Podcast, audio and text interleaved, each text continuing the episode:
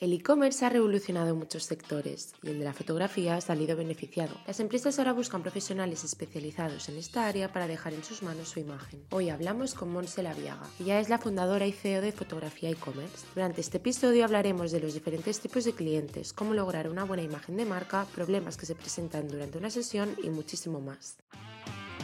Bienvenidos al podcast de e-commerce. La herramienta que necesitas para hacer crecer tu negocio. Aprende de la mano de expertos del sector e-commerce y escucha las historias de grandes emprendedores. Hola a todos, bienvenidos un día más al podcast de e-commerce. Hoy estamos con Monse, ella es la fundadora y CEO de, de Fotografía e-commerce.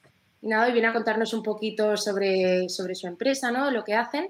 Así que nada, Monse, antes de empezar, eh, nos gustaría que nos contaras un poquito acerca de ti y, tu, y, también tu perfil profesional. Genial. Oye, pues muchísimas gracias por la invitación. Un, todo un honor participar en este podcast con vosotros y me hace especial ilusión. Así que muchas gracias también a todos los que estáis ahí detrás escuchando o viéndolo. Y nada, pues me presento brevemente. Yo eh, soy Monse Laviaga y soy la CEO y fundadora de Fotografía e-commerce. Es un estudio de fotografía y vídeo que estamos especializados en comercio electrónico. Eso quiere decir que nuestros clientes son tiendas online y básicamente cualquier producto, por raro que sea, que se venda en Internet, pues le podemos llegar a hacer contenido, pues unas fotos para poderlo vender online. Y un poco sobre mí, pues estudié en su día comunicación audiovisual, eh, profesionalmente empecé más con la televisión, intenté el cine, pero me salí súper frustrada de todo ese ambiente de los dos y decidirme a la foto fija. Entonces me profesionalicé en lo que es la fotografía. Era fotógrafa, digo que era porque ya no hago ni media foto, pero vamos, yo iba para fotógrafa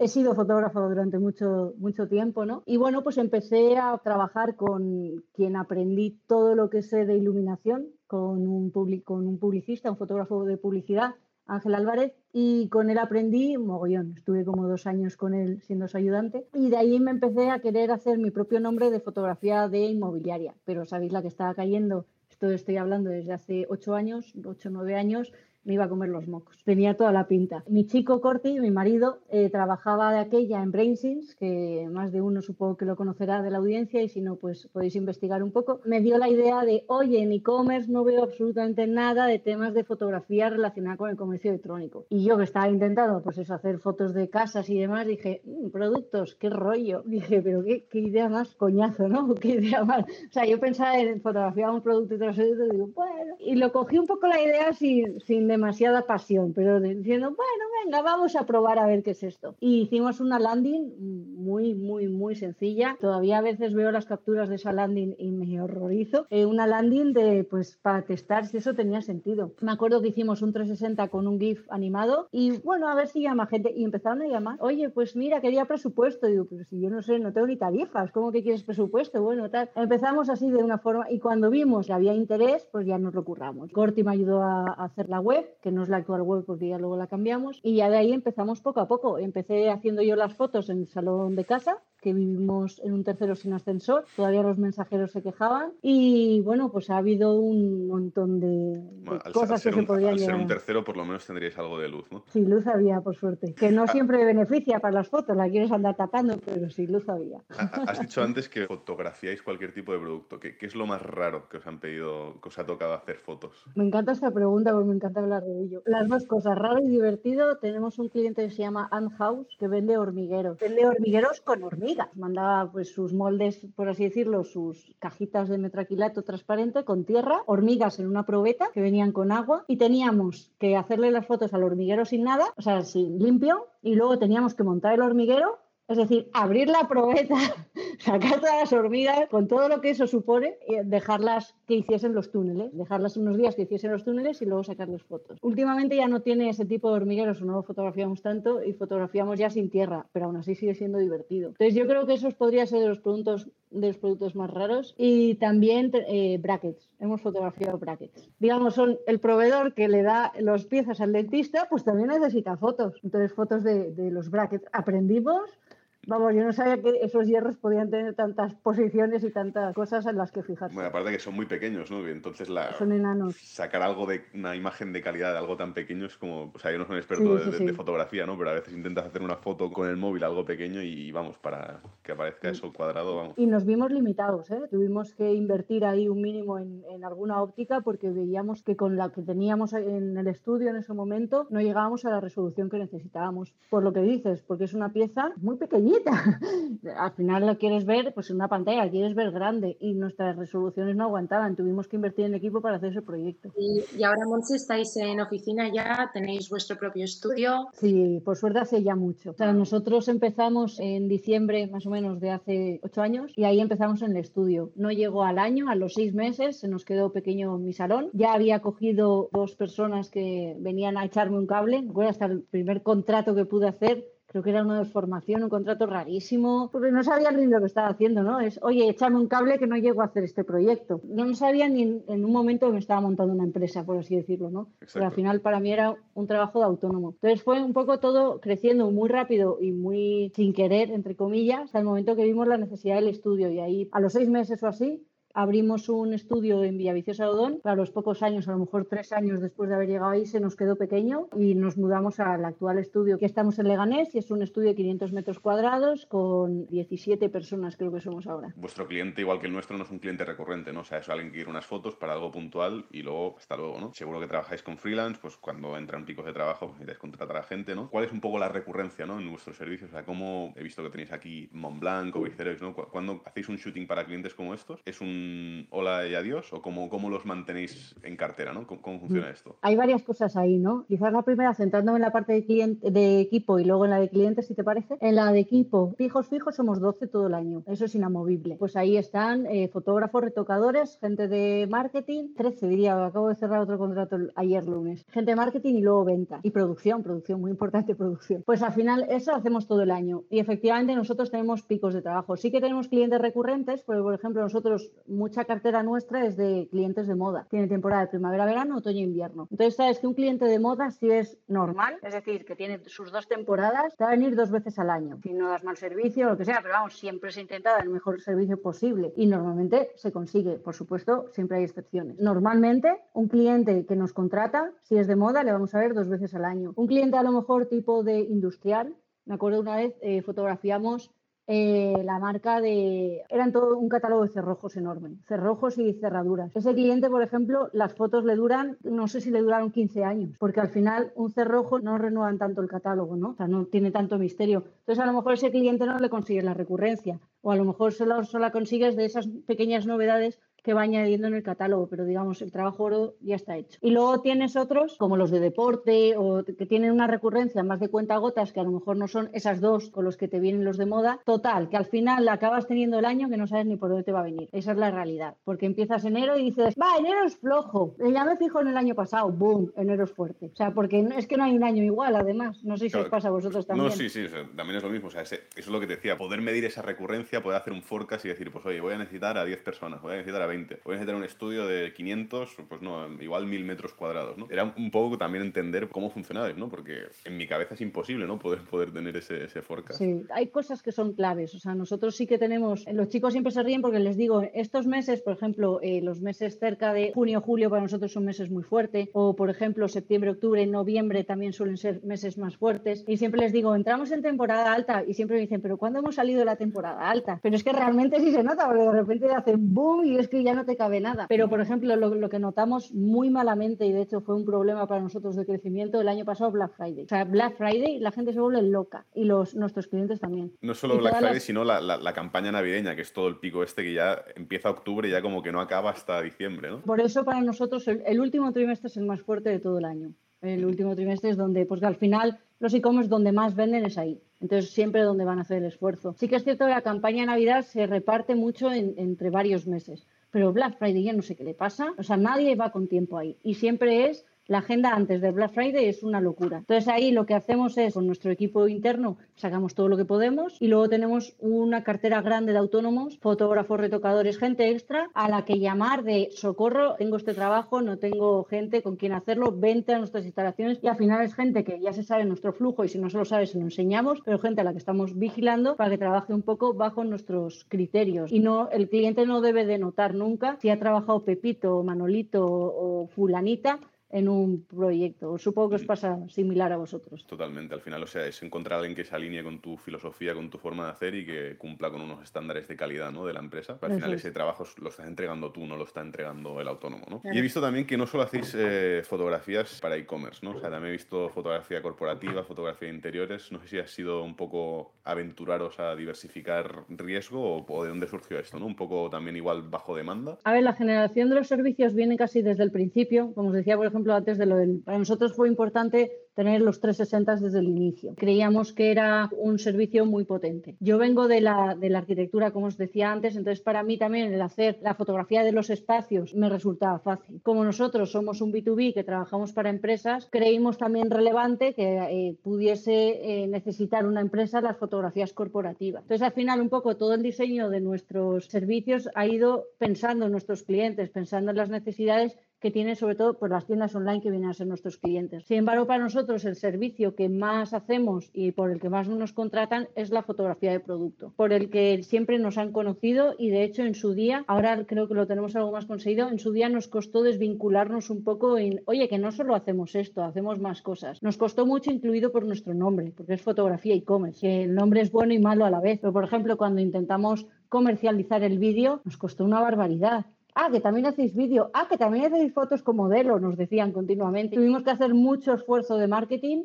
y mucho esfuerzo en la web y bueno, ahora con la nueva web por suerte ya no nos pasa esto y demás, pero teníamos unos problemas ahí generados del nombre y bueno, un poco de lo que veníamos haciendo. Todos estos servicios adicionales no, no los usan tanto, pues como la fotografía de interiores o la corporativa, pero oye, queremos tenerlos porque puede facilitar mucho a, a la gente, ¿no? Quería comentar eh, el año pasado cómo notasteis el cambio con el tema de con la pandemia. Si encontrasteis eh, mucho más trabajo, si os vinieron clientes incluso más pequeños que empezaban de cero. El año pasado fue muy curioso. Obviamente nos, nos vimos muy perjudicados al principio, pues cuando cerraron todas las empresas, ahí nos perjudicaron a todos, excepto que fuese un supermercado, entiendo. Ahí, bueno, pues obviamente nos cerraron y nos hicieron bastante, tuvimos que hacer un ERTE, que por suerte duró poco. El ERTE para nosotros enseguida empezamos a recuperar gente. Lo que tuvimos es un aluvión de consultas que en la vida hemos tenido.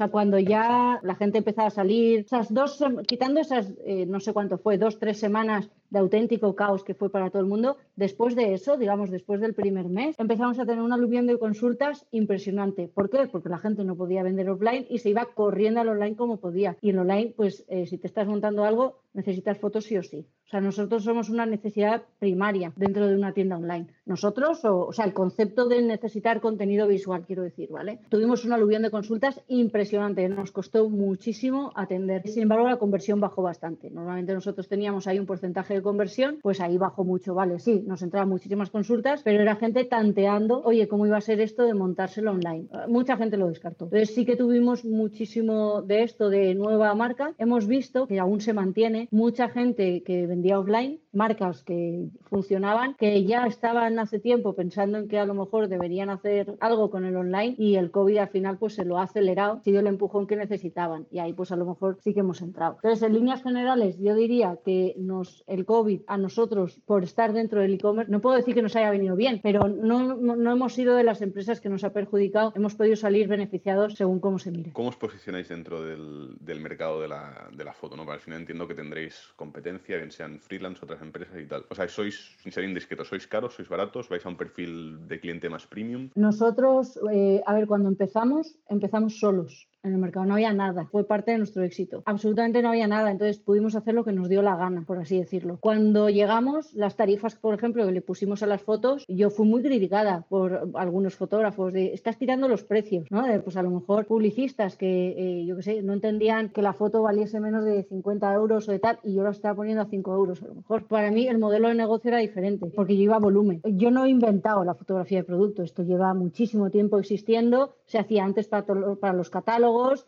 para el buceoneo, incluso eh, antes de nosotros existir ya había gente que hacía fotos para tiendas online, solo que no tenían esa especialización que nosotros le dimos. Digamos, eso nos ayudó muchísimo a nosotros en todo, ¿no? Un poco en la estrategia, en el lenguaje que le pusimos a la hora de comercializar lo demás. Seis meses tuvimos un poco de estar solos. A los seis meses empezaron a, aparecer ya la competencia y ya ahora, a día de hoy, tenemos muchísimo y es muy bestia. Y la lucha está en los precios. O sea, ojalá mi visión a largo es intentar dar algo más para no tener que estar en esa guerra de precios. Al final, cuando tú vendes a un e-commerce, o sea, el coste que tienen de foto es contra el producto directamente. Entonces, mira el céntimo. Entonces, eh, tú ser un 20% más caro quiere decir que a lo mejor te vienen un 80% menos de clientes de los que a lo mejor deberían. En comparación del sector, no somos los más baratos, no somos los más caros. Según en qué servicio solemos ser baratos o en algunos servicios nos dicen sois carísimos. Yo os diría que en, en líneas generales estamos en el medio tirando para abajo. ¿Qué es lo que ofrece fotografía para e-commerce que no ofrezca pues otra empresa o que,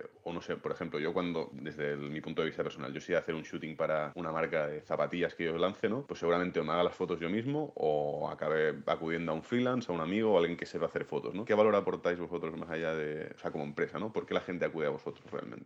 Para nosotros la especialización en el sector, o sea, nosotros entendemos el e-commerce, entendemos que convierte más, ¿vale? No somos adivinos, ¿vale? Entonces no podemos garantizar a un cliente que eh, lo que yo estoy haciendo en ese momento va a vender más que la foto que tiene pero me lo puedo intuir, pues por todo lo que nos vamos informando, por todo el feedback que vamos recibiendo los clientes, podemos ir entendiendo, por ejemplo, en moda, ¿qué convierte más? ¿Una foto de maniquí, una foto de plano o convierte más una foto con el modelo? Pues convierte más la foto con el modelo. O por ejemplo, los vídeos de los vídeos ahora mismo se están usando mogollón y disparan la conversión. Yo no le puedo prometer a todos los clientes, si haces vídeos vas a vender 800 porrones más. Ojalá, vamos a testarlo, y yo lo voy a testar contigo y si lo testas, oye, pues vamos adelante. Entonces, digamos, en todo conocemos el sector, podemos hablar el mismo idioma del cliente, tenemos las mismas preocupaciones que tiene el cliente en cuanto, oye, yo tengo, eh, a lo mejor si vendo en Amazon, ¿qué quiere decir que vendas en Amazon o en AliExpress? Pues quiere decir que necesitas este tipo de imagen porque sé que estás compitiendo con este tipo de archivo. No es lo mismo vender en Marketplace que vender en un e-commerce. O sea, ya para mí ahí tiene diferencia. Ya no es solo que la fotografía e-commerce se diferencia de la fotografía de catálogo física de toda la vida por XX es que se diferencia la de Marketplace,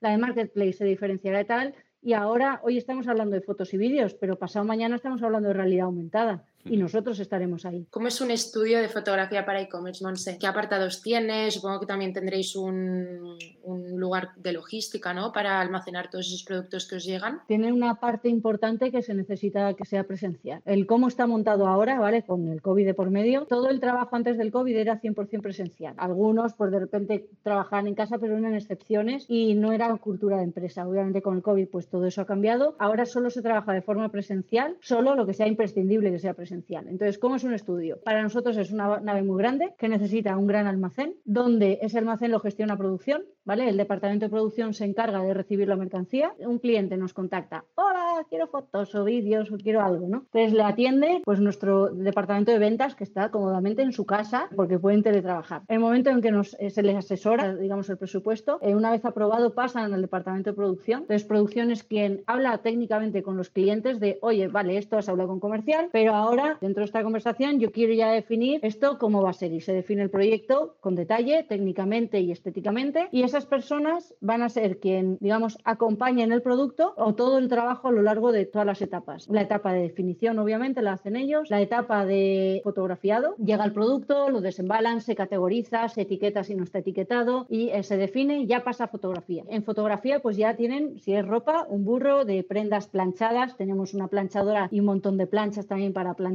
la ropa hay que plancharla, o si eran hormigueros hay que haber montado las hormigas previamente antes de que el fotógrafo le llegue y poderlas fotografiar. Entonces el fotógrafo ya se encuentra, digamos, el producto listo, a priori no tiene que sacar las hormigas o planchar la ropa, lo fotografía y eso eh, luego hace un procesado de un revelado de color. Cualquiera que fotografíe cosas tiene que preocuparse de que esto que llevo puesto, que es verde, negro y rojo, el tono de rojo sea del tono de rojo que es real. Muchas veces pueden ocurrir desvíos. Entonces existe un procesado o un proceso que se llama el revelado digital, que es para ajustar esas luces y colores que hayan podido tener desvío. Y eso es producto con luz blanca por encima, producto delante, pantalla calibrada y eh, ajustar los colores, ¿no? Y ya luego de eso ya llega al departamento de retoque. Actualmente están en remoto. Se retocan las fotos como tengan que ser, se entregan al cliente, el cliente te dice lo que piensa de las fotos, si están bien o hay que cambiar alguna cosa, se hace, se entrega el trabajo, se guarda el producto y se marcha. Y luego nos preocupamos de qué tal ha ido, qué tal ha, funcionado. Y eso traducido un poco a, a nivel de espacio, ahora mismo, por ejemplo, nosotros el estudio de 500 metros lo tenemos lleno. O sea, en la parte de almacén no cabe ni una caja más, por así decirlo. Entonces ya vamos utilizando ciertas habitaciones, lo que se pueda, ¿no? Y, y hay un montón de sets para poder trabajar, sets de fotografía, lugares donde el fotógrafo está haciendo las fotos, una mesa, dos focos o lo que sea, ¿no? Hay varios sets para que puedan trabajar de forma simultánea. Yo me lo imagino, Monse, como un de esto de un plato de Hollywood, ¿no? Con diferentes escenarios, con diferentes fondos, ¿no? Como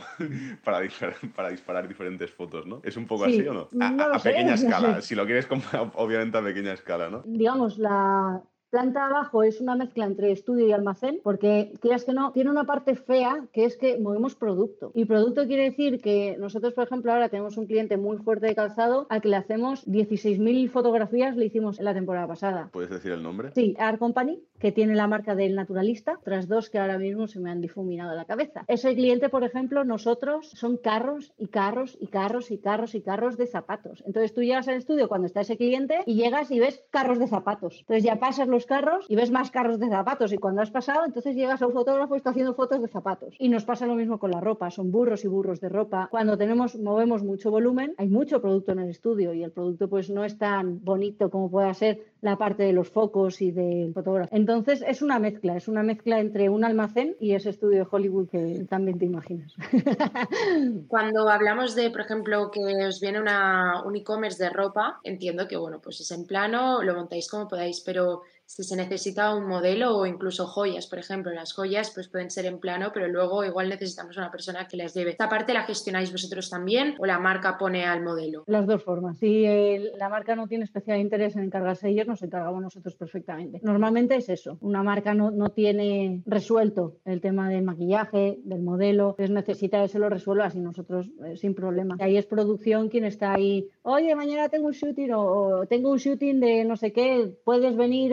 Hay castings y sí, hay todo un movimiento de tal. Y luego, por ejemplo, también tienes aquí un poco como anécdota, hay que tener también cuidado que se fotografía en las sesiones, por ejemplo, con modelo, porque si es textil es muy sencillo. Ropa ya está fotografiando, pero en el caso de, la joyería, cuando hemos fotografiado joyería, tienes que intentar distribuir el, producto que tienes, porque una vez dijimos, venga, pues hacemos todos los pendientes, luego todos los collares y luego todos los anillos. La teoría funciona muy bien. Cuando llevas toda la mañana de pendientes, a la niña le saca la oreja. O sea, imagínate estarte metiendo y quitando todo el rato un pendiente, o sea, la oreja se te queda sangra. Entonces dices, ah, vale, un momento, hay, un límite humano para el e-commerce. Entonces vamos a hacer una mañana de pendientes, una mañana de collares y mañana seguimos con los pendientes para hacer que tu oreja pueda volverse a regenerar. ¿Qué pasa con estos productos que, que una vez fotografiados? O sea, vuelven a la marca y se venden o hay veces que os los quedáis o qué, qué pasa con ellos? El 90% de las veces vuelven y de hecho queremos que vuelvan porque solo ocupan espacio y queremos más Hollywood y menos almacén. O sea, un producto normalmente no se estropea en el fotografiado, entonces es perfectamente vendible. En nosotros nos llega ropa, nos llega dobladísima de fábrica,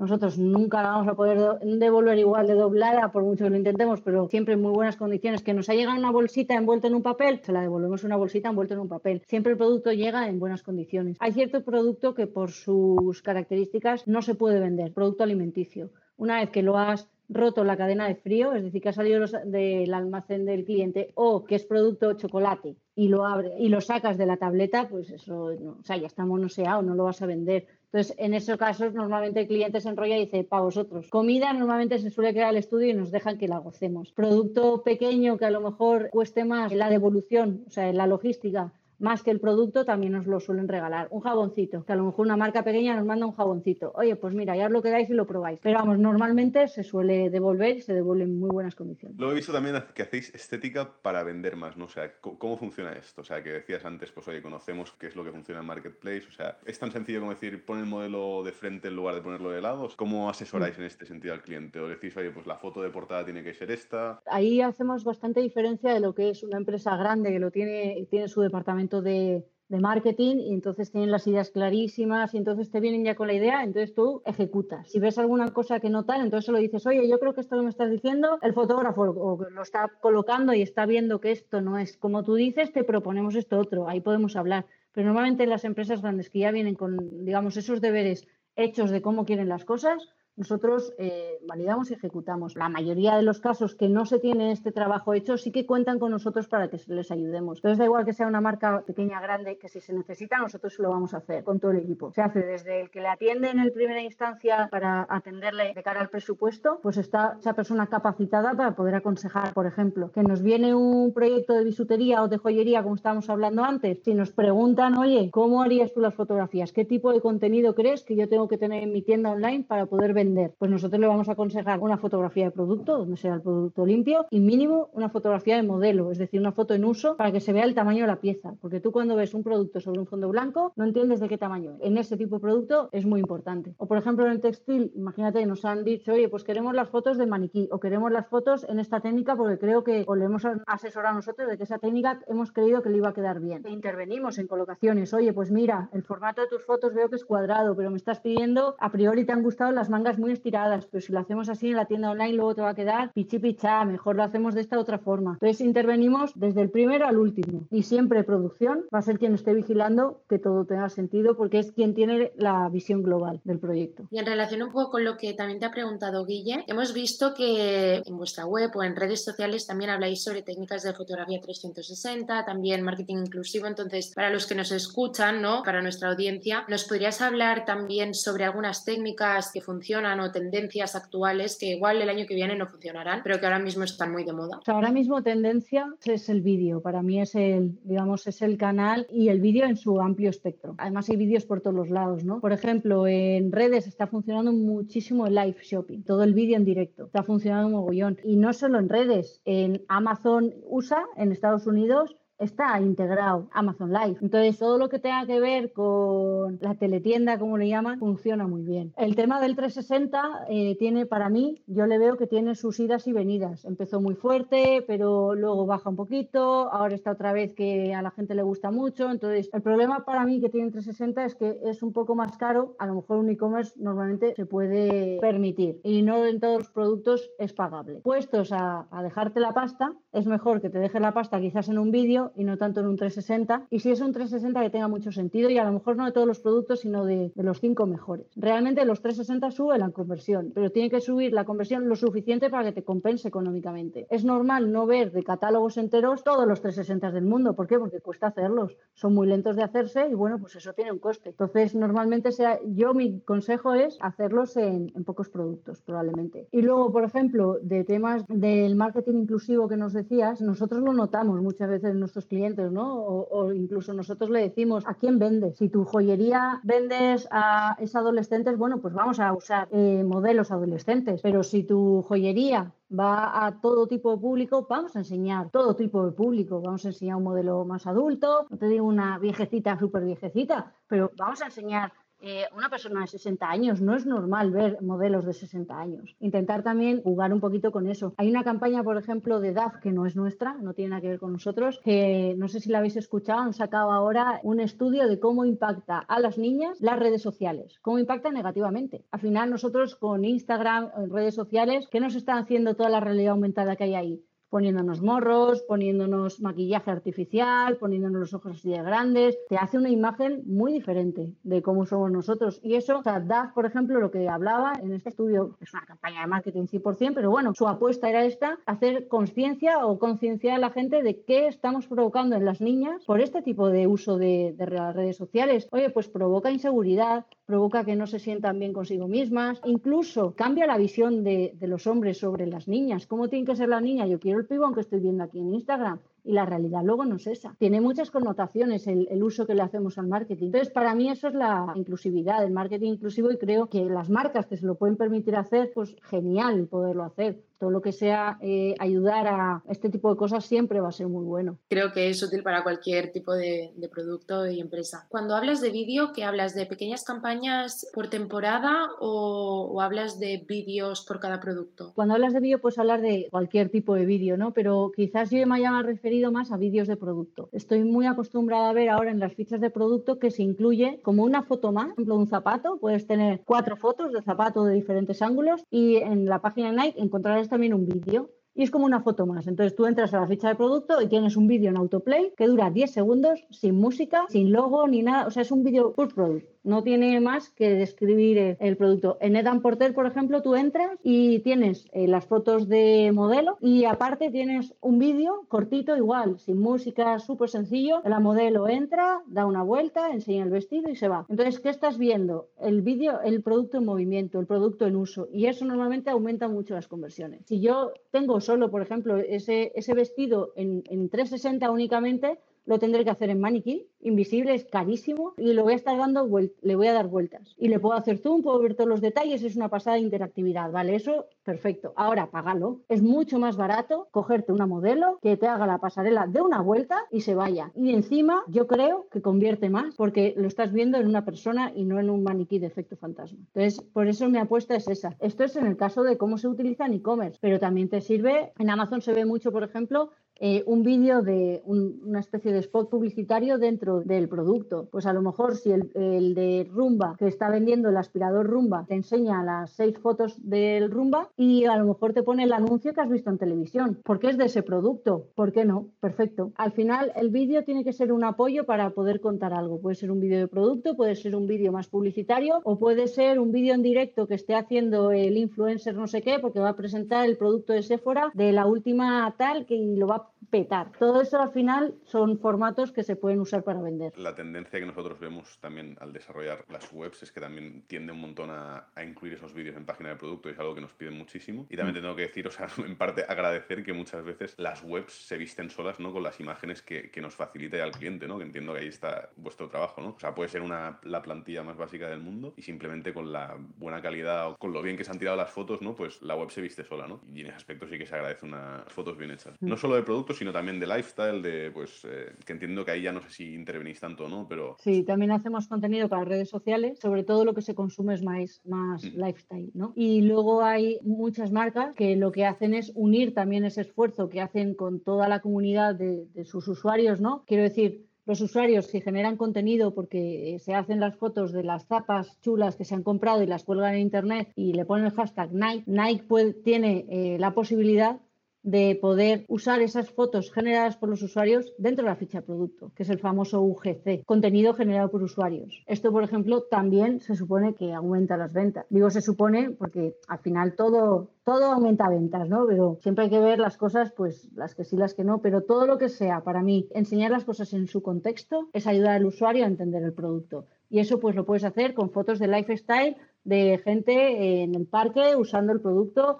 o el vídeo de producto que hagas con el modelo en el estudio o de las fotos de producto de tal. Lo que nosotros, por ejemplo, sí que hemos notado es que cada vez se usan más fotos, porque antes a lo mejor, antes hablo de hace unos años, tenías lo mínimo, ¿no? Una, dos fotos y bien chiquititas. Ahora se consumen más fotos y bien grandes. Y hablo de fotos, pero aquí es vídeo, lo que sea, todo el contenido visual en una ficha de producto suele ocupar muchísimo más ahora que el texto. Yo siempre defiendo que en la ficha de producto la primera herramienta que convierte es la, la imagen. ¿Estaríais de acuerdo aquí? Yo creo que sí. O sea, aparte, obviamente impactar con el botón de comprar, pues por el efecto psicológico, lo, lo, que queráis llamarlo, ¿no? Pero sí, sí, la imagen es lo, lo que realmente vende. Comentabas antes, el, saliendo un poco del tema, ¿eh? o sea, que, que, todo convierte ventas, ventas, ventas. Estaba pensando en el, equipo de ventas que tenéis vosotros en, para e-commerce, ¿no? ¿Hacéis eh, outbound o todo lo que os llega son leads que ya vienen a vosotros? O sea, ¿realmente vais a buscar a clientes o ya tenéis una cartera que os permite que, que los clientes vengan de, de, manera orgánica? Estamos en un proceso de cambio ahora en este departamento, lo estoy haciendo crecer, por suerte. En su día era yo sola, me vi desbordada rápidamente. Hace bastantes años he tenido siempre una persona que me ayudaba, es decir, yo llevaba las cuentas principales y esta persona un poco el resto y ya eso ha ido cambiando, ¿no? Actualmente ahora somos una persona de marketing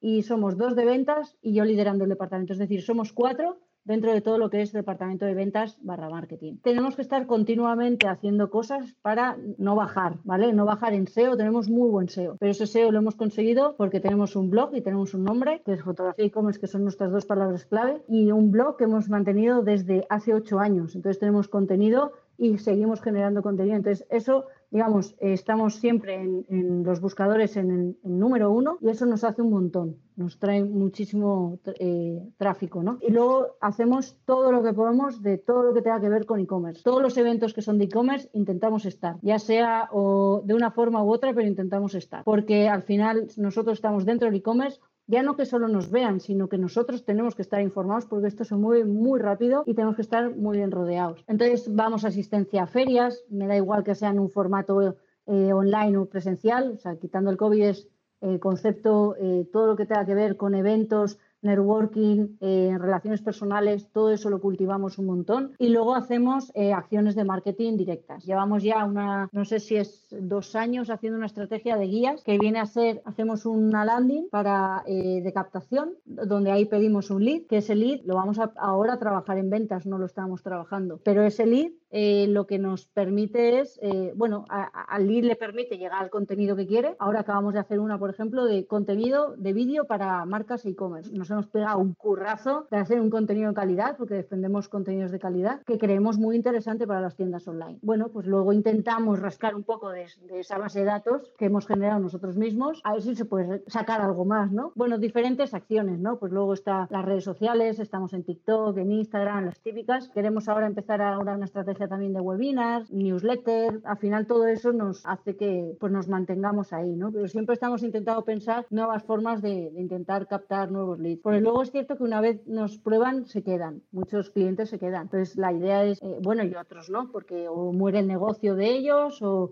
es muy diferente, ¿no? La vida de cada cliente. Una gran herramienta también es el, boca a boca, ¿no? O sea, cliente satisfecho, cliente que recomienda y... Eso es lo mejor que hay. Sí, sí. Eso es lo mejor que hay, sí. Sí, los casos de éxito, por ejemplo, ahí pues siempre son muy buenos, ¿no? El, o que un cliente te, te, comparta o te diga datos de, que tenemos uno, por ejemplo, nos decía con vuestras fotos, vuestro contenido y vuestro asesoramiento, porque también a, ellos le hemos hecho una consultoría de imagen, que también damos ese servicio, nos decía que hemos aumentado un 30% las ventas en Marketplace. Para nosotros eso es oro. O sea, saberlo para nosotros es muy satisfactorio, pero ya no solo eso, sino te anima porque dices, lo que hago funciona en el sentido de, yo te digo que tienes que hacer esto y esto para vender más, pero luego me encanta saber que has vendido más y no que te he vendido una moto, ¿no? Entonces, que mi trabajo está ayudándote a ti a vender, o sea, es el motivo de por qué hago las fotos, ¿no? Entonces, es muy satisfactorio. Y eso cuando funciona, que suele funcionar, el boca a boca funciona muy bien, porque un cliente te dice eso, pues al coleguilla se lo está diciendo, también tiene una tienda online, ya entonces no te va a mirar solo el precio. Obviamente el precio siempre se mira, pero entonces ya tiene algo más. Pues, ah, bueno, esta gente sabe de e-commerce y no lo dicen de boquilla, parece que saben de verdad, ¿no? Pues nos gustaría acabar esta entrevista a ver si puedes ofrecer algún consejo a la audiencia, ¿no? Tú como emprendedora y fundadora de fotografía e-commerce, a ver si puedes aconsejar a nuestra audiencia eh, sobre emprendimientos y que se animen un poco ¿no? también con, con vosotros. Y finalmente, eh, ¿dónde pueden encontrarte si quieren ponerse en contacto con vosotros? Para mí, o sea, los consejos siempre han sido muy peligrosos en el sentido de ¿qué le vas a aconsejar a alguien que ni siquiera has hablado? ¿no? Entonces, a mí, por ejemplo, yo voy a decir lo que a mí me ha venido mejor este 2021 y ojalá lo hubiese hecho hace 3, 5 años